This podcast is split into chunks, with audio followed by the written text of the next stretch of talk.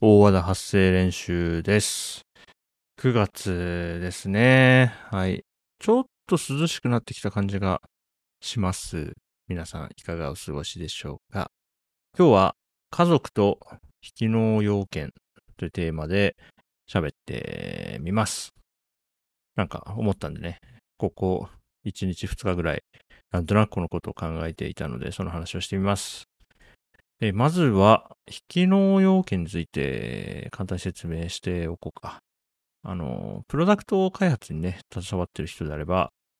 えまあ、見聞きしたことがある言葉だとは思いますが、一般的ではなさそうですかね。はい、引きの要件。まず、この要件には、こう、機能要件と引きの要件があって、例えばそうですね、ソフトウェアのプロダクト、ブログサービスを例にして考えてみると、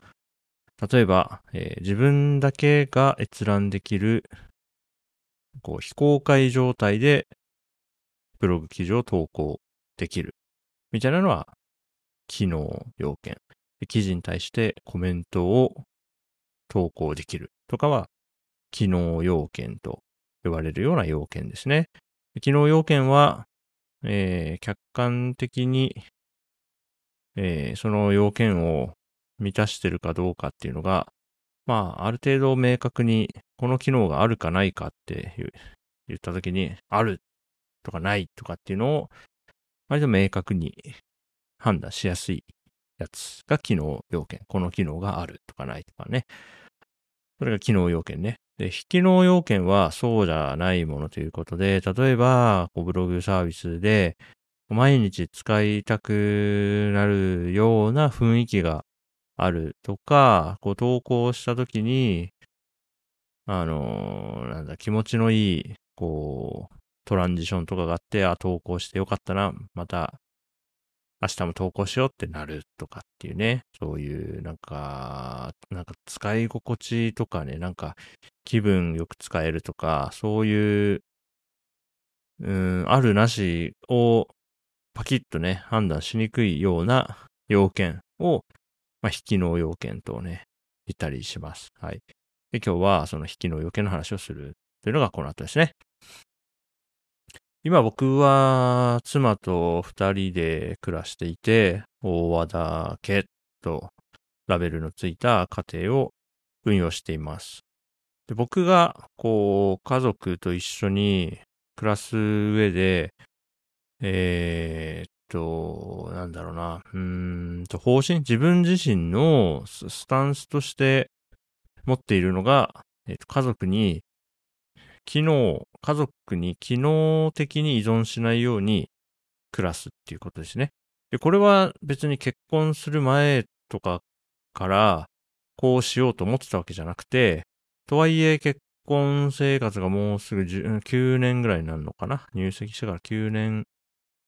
ぐらいになるタイミングなんだけども、今、自分のこう日々をみ、こう、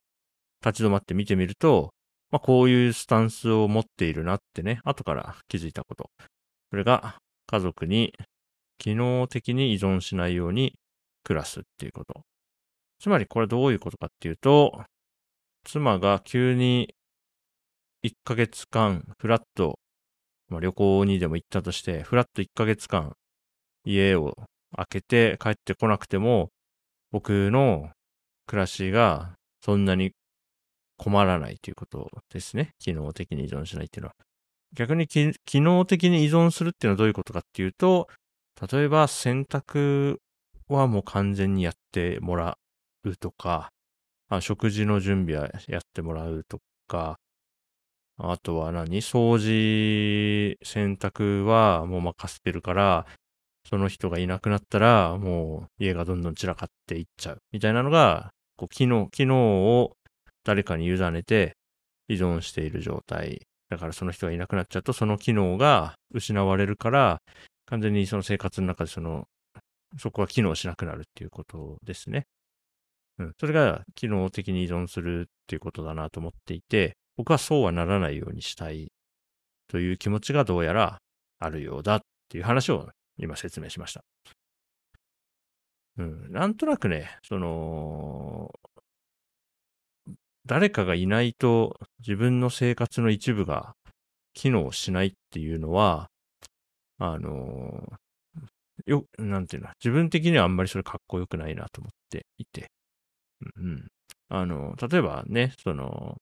何かこうハンディキャップがあって、えー、どうしても苦手だから、え、やってもらってるとか、あるいは逆に自分の得意なところでは、えー、周りの人をサポートしてあげるとかね、そういう、まあ、持ちつ持たれつとか、うん、そういうのは、あの、全然いいと思うんだけど、自分は、あの、やればできることであれば、自分でやったらいいじゃんと思っているし、割と周囲の人に対しても、あの、あ自分でやれることは自分でやったらいいじゃん。苦手なことだったら、まあ、お互いに相談しましょうみたいな、そういうスタンスなんですよね、どうやらね。あの、結婚生活を8年、9年やってる中で、あなんか自分はそれを心よしとしている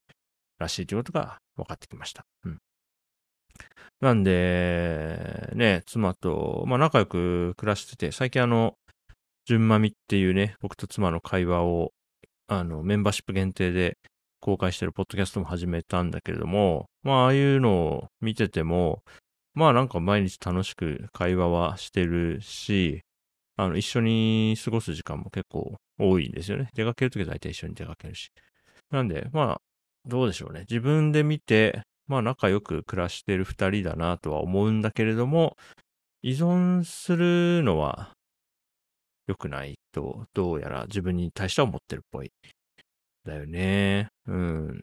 まあ依存、そうだな。まあ別の言葉を探してみると、甘える、甘えるのは良くないと思ってるかな。なんかいるのが当たり前みたいにね、だんだん長くいてなっちゃうのは怖いなと思っているのもあるし、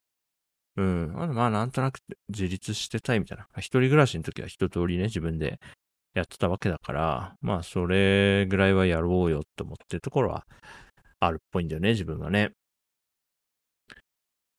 で、たまに、うーん、まあ年に一回も考えないんだけど、じゃあ実際、妻がね、何らかの理由で、こう、いなくなって、なんか一人で暮らすことになったら、なっても、へっちゃらなのか、自分はへっちゃらなのかって考えるときがね、まあ、2年に1回ぐらいそういうことを急に考えるタイミングがあって、まあ、2年に1回というか、そうだな。まあ、たまに考えるときがあってね、近年ね、うん、そういうこと考えて、なんかね、考えてみるとね、全然、なんかダメになっちゃう気はすんだよな。機能的に依存しないとかさ、なんか、一人になっても生きていけるようにみたいなことを、うん、そういうスタンスで生きようとはしてるんだけど、いざね、妻が、まあ何かしらのね、理由でね、いなくなっちゃったらね、まあ出てっちゃうかもしんないじゃないですか。もうお前には付き合ってられんって言ってね、出てっちゃうかもしんないじゃないですか。明日にでもね、わかんないけど。まあそうなった時に、まあ昨日はいいんだよ、別にその、こういうことをやるっていうのは別に一人でもできるんだけど、うーん、まあね、寂しいよね。一人でね、暮らすようになったら。まあ妻がいなかったらね、こう、今ね、栃木県那須塩原市に住んでみたり、長野県松本市に住んでみたりっていう結構面白いね、生活をできてると思って、あの、昨日もバーベキューやったりしてんだけど、まあ一人ではやんないだろうなっていうこと結構あるんだよね。出かけ、遊びに行ったりさ。それはね、思うから、だからその、非機能の方、だから妻がいることで、あの、実現されている、非機能要件みたいなものがすんごいたくさんあると思って。妻に対して、そう、あなたがいないとダメなんだみたいに言ったことは僕はないとは思うんだけど、いないとこうなっちゃうっていうのはあんま考えないんだけど、あの、いるおかげでこういうハッピーなことがあるなっていうのは、すんごいたくさんあるわけ。うん、日々ね、楽しいしね。うん、あと自分だ一人では見つけてこないなんか良いもの、いいコンテンツとかさ、まあ音楽でも映画でも、それをね、お互いに、あ、こんなあったから一緒に見ようとか言ってみて、二人で感想をね、交換したりとかって、まあそれって一人じゃさ、なかなかできないから。うん。だからね、いざね、妻がいなくなったらね、結構ね、あのー、一気に病気するレベルでね、なんか生活がガタガタになるんじゃないかなっていうね、